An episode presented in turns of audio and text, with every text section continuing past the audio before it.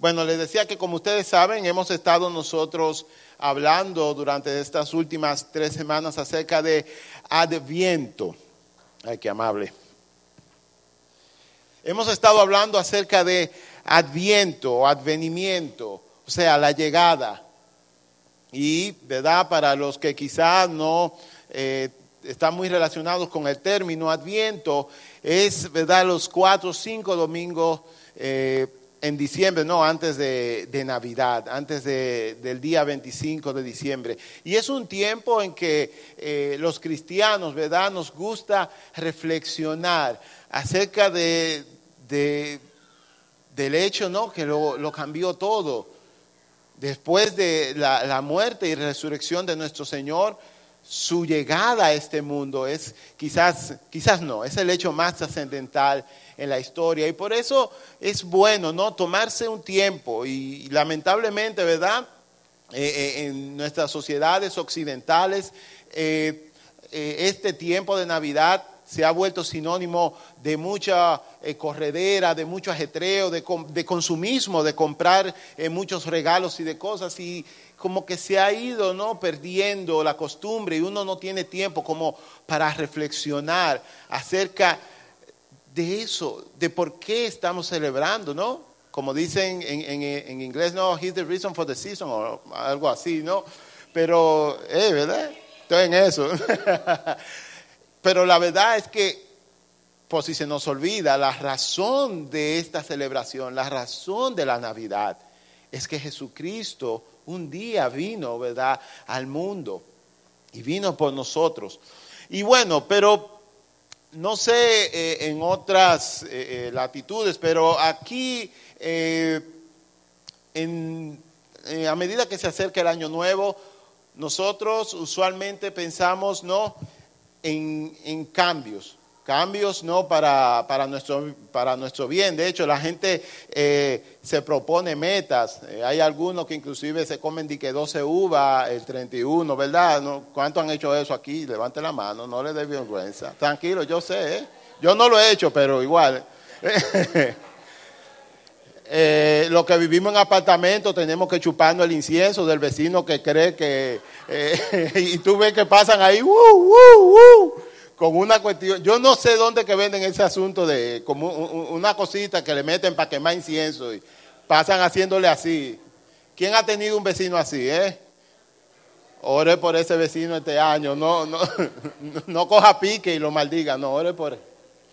Bueno, pero el asunto es verdad que, que nos planteamos metas y la cadena inglesa eh, ITV, que significa Independent Television Network, eh, ellos eh, en, en, en Inglaterra, hicieron una encuesta como para ver cuáles eran los, los, las metas eh, eh, que la gente se planteaba más. Y según las encuestas de ellos, ¿verdad? vamos a ver algunos de los ganadores. El primero, perder peso, ¿verdad? Todo el mundo, señores, los gimnasios en enero, eso hay que hacer fila para entrar. O sea, tú ves que todo el mundo piensa que eh, eh, las dos o tres libras que aumentó con los puercos y los pavos en diciembre la va a bajar en dos semanas, porque lamentablemente el deseo de bajar de peso solamente dura dos semanas. Eh, pero si usted lo va a hacer, nada, dele. A veces también la gente lo que, lo que se plantea es, bueno, me preparo no de enero abril o a marzo para Semana Santa, para poder ir a la playa, ¿verdad? Estoy roca y después el resto del año gordo. Pero ese... Forever fat, como dice un amigo mío por ahí. Eh, el asunto es que esa es una de las, o sea, ese es, eh, dentro de todos los encuestados, esa fue eh, la, la resolución tope, ¿no? La número uno, perder de peso. La otra era precisamente otra y era una opción que incluía aprender a tocar un instrumento, ahorrar más, etcétera, etcétera, etcétera. De hecho, eh, eh, se, ha comprobado que enero y febrero son de los meses más muertos para la economía y es porque verdad la gente gasta todo, absolutamente todo en diciembre y después se queda eh, sin nada. La tercera es dejar los vicios, dejar de beber, dejar de, fumar, ese tipo de cosas.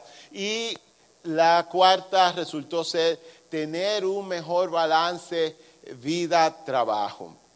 Eh, lamentablemente, ¿verdad? Se ha hecho estadística acerca de eso y solamente alrededor de un 32% logra hasta llegar hasta junio, ¿verdad? Que sería la mitad del año con, sus metas. Así que realmente estas resoluciones son más eh, wishful thinking, como dicen los americanos, que, que algo, una meta a lograr. Pero miren, también cuando, ¿verdad? cuando Jesucristo nació, en el momento histórico en que Jesucristo nació, los judíos, eh, que verdad es el pueblo donde, donde nació el Señor, los judíos eh, también aspiraban a cambios y para entender mejor los cambios que ellos esperaban y aspiraban y querían que sucedieran, echémosles un vistazo a la situación eh, sociopolítica de, ese momento en que ellos vivían. Para empezar, el pueblo judío, Israel, ¿verdad?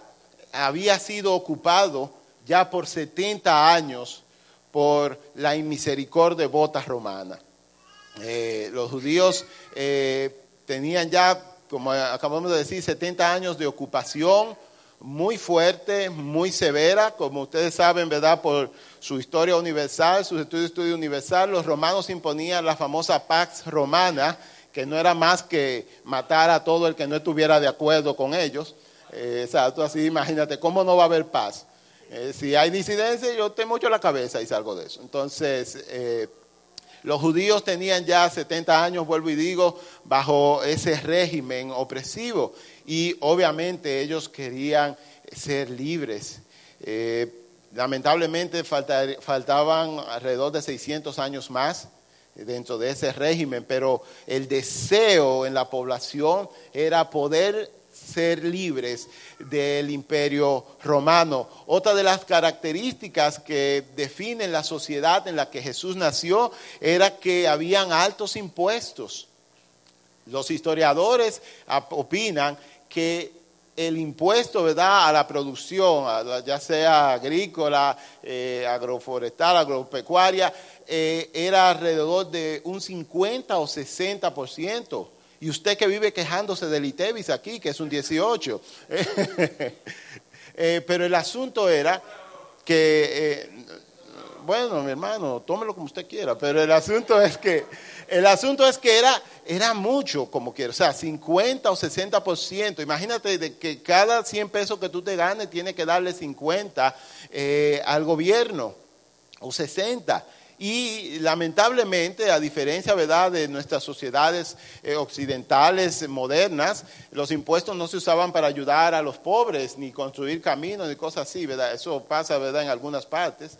Eh, eh, no necesariamente en todas partes, pero el asunto es que los impuestos no se devolvían a la sociedad en obras, de, o sea, en infraestructura, ni en, no, seguridad social, ni nada de eso, no. Todo ese dinero iba a las arcas del emperador, del imperio, y él en su soberana potestad lo utilizaba como le diera su regalada gana.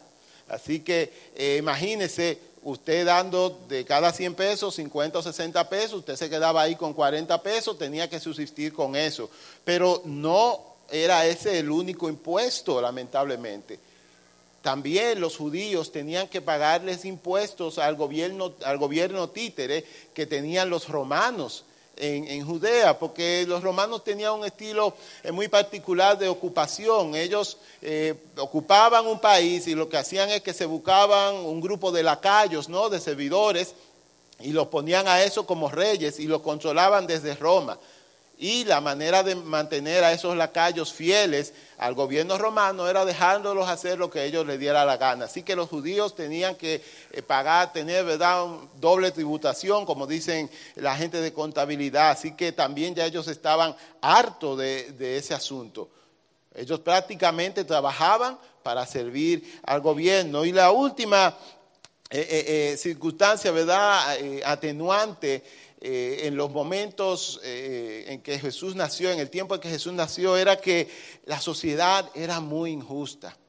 como en la mayoría de las sociedades ¿verdad? agrarias, que ese era el tipo de, sociedad en la que Jesús nació, el 10% de la población nacía en la nobleza. Eso, nacían en cuna de oro, vivían muy bien, eh, con todos los lujos que usted se pudiera imaginar, mientras que el 90% tenía que trabajar muy duramente para sostener ese estilo de vida tan lujoso que llevaba el 10% de la población. Eh, disclaimer, cualquier parecido con la realidad es pura coincidencia. pero lamentablemente esa era la situación, ¿verdad?, en la que eh, nacía Jesús. Uno nada más ve los animalitos en los cuentos de niños, ¿verdad? Comiendo ahí en el establo, los pastores eh, con las ovejas eh, eh, en el campo y que salen los angelitos y cantan y el niño Jesús, ¿verdad? Con un, un halo aquí en la cabeza, así muy bonito. Pero la verdad es que la situación real que se vivía en ese momento no podía ser más diferente. Era una situación de opresión la gente no se sentía bien eh, para nada. Y no es difícil imaginar, ¿verdad?, que los judíos viviendo en circunstancias tan adversas quisieran un cambio. Ellos, como conocían a Dios, eran el pueblo de Dios, también oraban por un cambio, deseaban que ocurriera un cambio en su situación, porque no es fácil. No era fácil. Y Dios escuchó la oración del pueblo judío. Y Dios mandó el cambio. Pero lamentablemente los judíos querían un cambio. Dios mandó el cambio, pero los judíos solamente querían un cambio. En Juan capítulo 1, ¿verdad? De los versos 10 al 11, eh, la Biblia, la palabra de Dios lo presenta muy bien. Dice, vino, hablando acerca de Jesús, vino al mismo mundo que él había creado, pero el mundo no lo reconoció. Vino a los de su propio pueblo y hasta ellos los rechazaron. Y yo les pregunto a ustedes, ¿De casualidad nunca han pensado por qué razón fue que los judíos rechazaron a Jesús? Nunca se han hecho esa pregunta. O sea, piensen en esto. Todo el Antiguo Testamento, ¿no? Los libros de Génesis hasta Malaquías, el Señor se ha pasado diciendo, ¿verdad? Con promesa, va a venir un rey, va a venir un libertador y que va a restaurar todas las cosas uno esperaría, ¿no? Que el pueblo de Israel tuviera la expectativa, como esperando, wow, el Señor pronto nos va a mandar un libertador. Y lo más lógico sería que cuando ese libertador llegara, la gente estuviera deseosa, la gente lo, recibiera, ¿no? Lo coronara y, y siguiera a ese libertador. Pero Juan nos dice todo lo contrario, él vino a los de su propio pueblo, o sea, a la gente que lo estaba esperando y hasta ellos los rechazaron.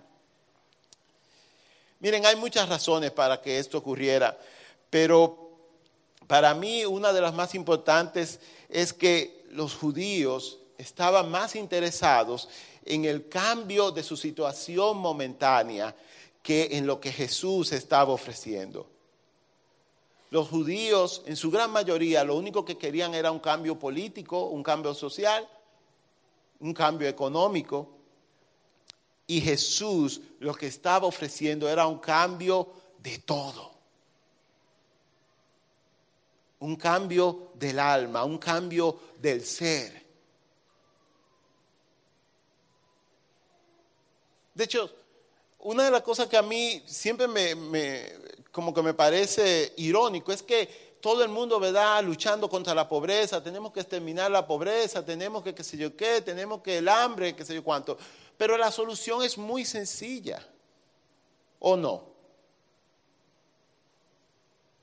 Si todos empezáramos a compartir de lo que tenemos, entonces no hubiera tanto problema, no hubiera tanta gente con hambre. El otro día leí por ahí que Jeff Bezos, ¿verdad? Mi amigo, mi pana, fundador de Amazon, hace alrededor de 300 millones de dólares por hora.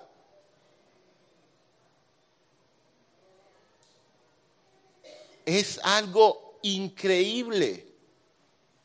Y uno se pregunta, ¿para qué alguien necesita tanto dinero? Entonces el problema del hambre, el problema de la inequidad social es sencillo de resolver. Ahora, ¿saben qué no es sencillo de resolver? El problema del alma, el problema del corazón, el problema de la avaricia, el deseo de tener y tener y tener y de que nunca nada es suficiente. Recuerdo que vi una entrevista de verdad Rockefeller, el, primero, el que se hizo rico, el John D. Rockefeller, y gracias, y, él fue el primer millonario de la historia. Y cuando, ¿verdad? Él logró ese, esa marca, ese hito, eh, todo el mundo lo entrevistaba y qué sé yo qué. Y en una de esas entrevistas, me parece que fue el New York Times, eh, le pregunta el periodista, eh, bueno, ya que usted tiene tanto dinero, ¿cuánto usted cree que es suficiente como para que una persona se sienta satisfecha? ¿Y ustedes saben cuál fue su respuesta? Un poquito más. Y él estaba en lo correcto porque nunca es suficiente. Nunca, ninguna cantidad, ningún uno con hasta con 20 ceros detrás va a ser suficiente. Porque el problema no es de tener, el problema es de aquí, del corazón, del alma. Y precisamente ese fue el cambio que Jesucristo trajo, eso fue lo que Él vino a cambiar. Pero los suyos no les recibieron.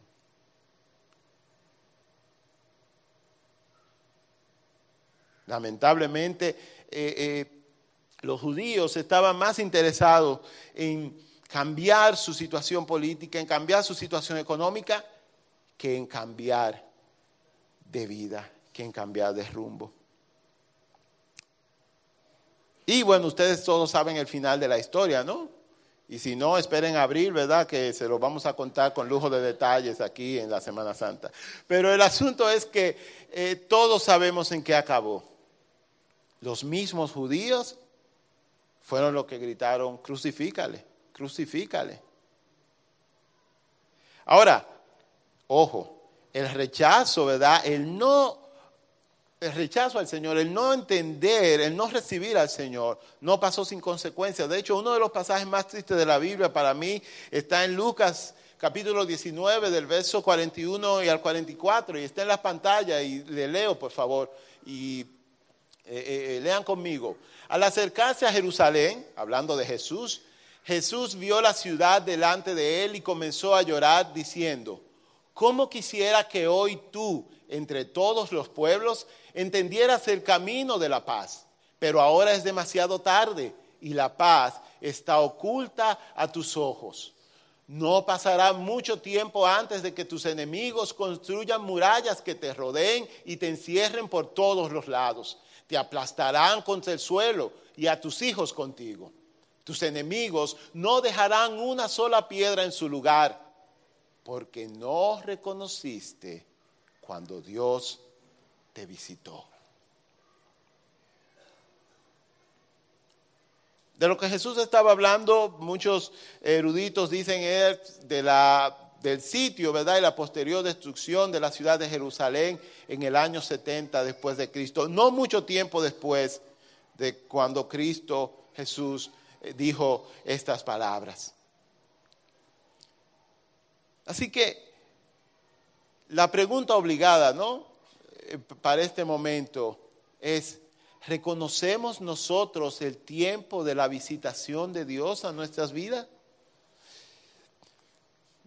Miren, en este tiempo de Navidad, como decíamos al principio, yo creo que es mandatorio para todas las personas, pero especialmente para nosotros, ¿verdad? Que hemos abrazado la fe cristiana, el sacar un tiempo y pensar en si, ¿qué está pasando en mi vida? O sea, qué cambios ha traído Jesús a mi vida.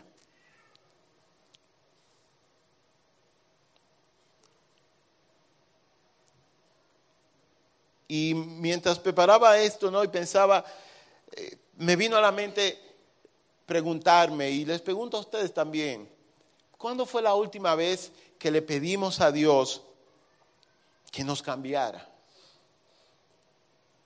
Yo estoy seguro que sí, que usted le pide diez mil cosas a Dios eh, en la semana. Yo se las pido. Yo digo, Señor, ayúdame, por favor, un trabajo, Señor, un proyecto, Señor, esto, que lo otro, Señor, que los, muchachos se porten bien, Señor, que los muchachos se casen para volver a ser libres de nuevo.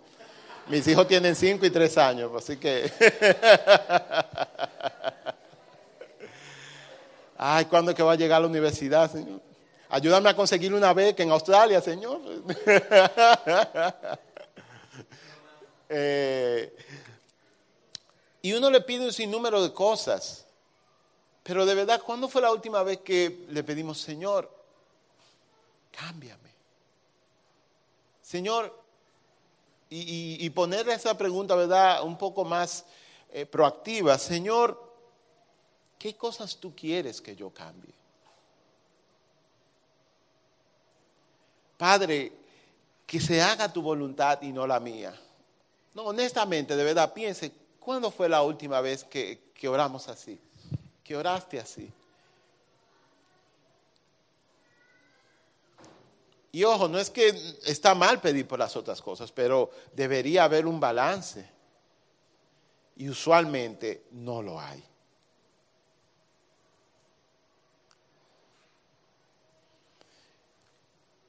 Cuidado nos podría pasar como a los judíos, enfocados tanto en que cambie nuestra situación, en que eh, eh, avancemos en nuestras carreras profesionales, en que nuestra familia esté bien, que no podamos reconocer la visitación del Señor, el cambio que Dios quiere hacer en nuestras vidas.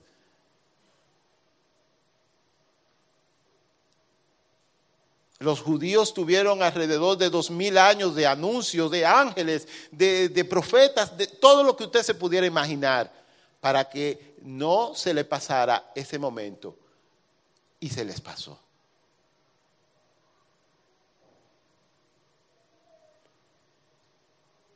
Porque es, es muy fácil, de verdad, se lo digo. O sea, es muy fácil como enredarse en todas las cosas de esta vida. Uno quiere tener cosas, uno quiere lograr cosas. Eh, a veces esas cosas, ¿verdad?, se visten de piedad y tú dices, no, yo lo que quiero es que mi familia esté bien, yo lo que quiero es tener seguridad para el futuro.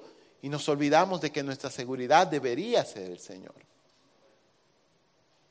De que estamos bien no por nuestra cuenta de banco, no por nuestro trabajo, estamos bien porque el Señor está con nosotros. Así que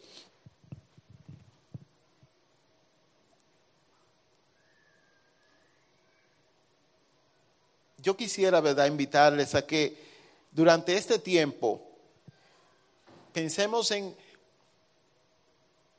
cómo Dios nos ha visitado para cambiarnos, ¿no? Desde adentro. Dios está mucho más interesado en cambiarte a ti, en desarrollar en ti la personalidad de su Hijo Jesucristo, que en todas esas cosas que tú le pides acerca del trabajo, acerca de la seguridad de tus hijos. De hecho, el cambio que Dios quiere hacer en nosotros es tan grande y tan increíble que, que no puede ser realizado totalmente en esta vida. Así que, o sea, démosle a Dios la oportunidad de que efectúe cambios en nuestra vida. Pero este cambio, ¿no? Que el Señor quiere realizar en nosotros, se mueve en dos dimensiones. Él quiere que, Él quiere cambiarnos a nosotros para que nosotros entonces seamos agentes de cambio en este mundo caído, que seamos colaboradores de Él en la restauración de todas las cosas. Así que de nada vale, ¿verdad? Oh, sí, en mi casa, sí, Señor, cámbiame, por favor, ayúdame a cambiar todas las cosas y esto, y sí, Señor, amén, amén, amén. y no extender ese cambio hacia afuera. Como dijimos, funciona en dos dimensiones, funciona ¿verdad? vertical, Dios cambiándome a mí, y funciona horizontal, yo alcanzando a los demás que están cerca de mí para llevar ese cambio que Dios está haciendo en mi vida. Y créeme, es la única manera en que funciona. Miren, el Señor me ha ayudado a entender que muchas de las peticiones que yo ¿verdad? Le, hago y le hacía, el Señor está trabajando conmigo, eran tan muy relacionadas con, conmigo, con mi familia, con mi papá, con mi mamá, con qué sé yo qué. Eran muy egoístas. Y si hay algo que debería, ¿verdad?, distinguir a esta, a esta época, es la generosidad. Al fin y al cabo, no, lo que celebramos es que Dios nos ha dado el regalo más grande de todos. De hecho, eh, eh, el otro día hablaba con, Max, mi hijo, y, le decía, bueno, mira, en Navidad la gente regala porque Dios regaló primero. Así que, además de hacerte esa auto, autoinspección de la que hablábamos ahorita, yo también te invito a que regales.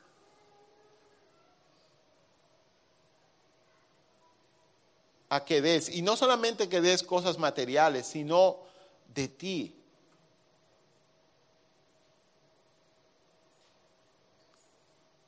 Mientras todos aquí, ¿verdad? Por la gracia de Dios nos estamos preparando para las fiestas de, la próxima semana, ¿no? Bueno, dos semanas. Eh, hay mucha gente que no sabe ni siquiera qué va a comer mañana. Hay mucha gente que no está esperando regalos.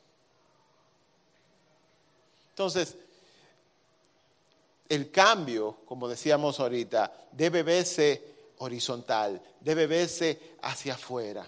Si no, entonces no es cambio. Si no es hipocresía.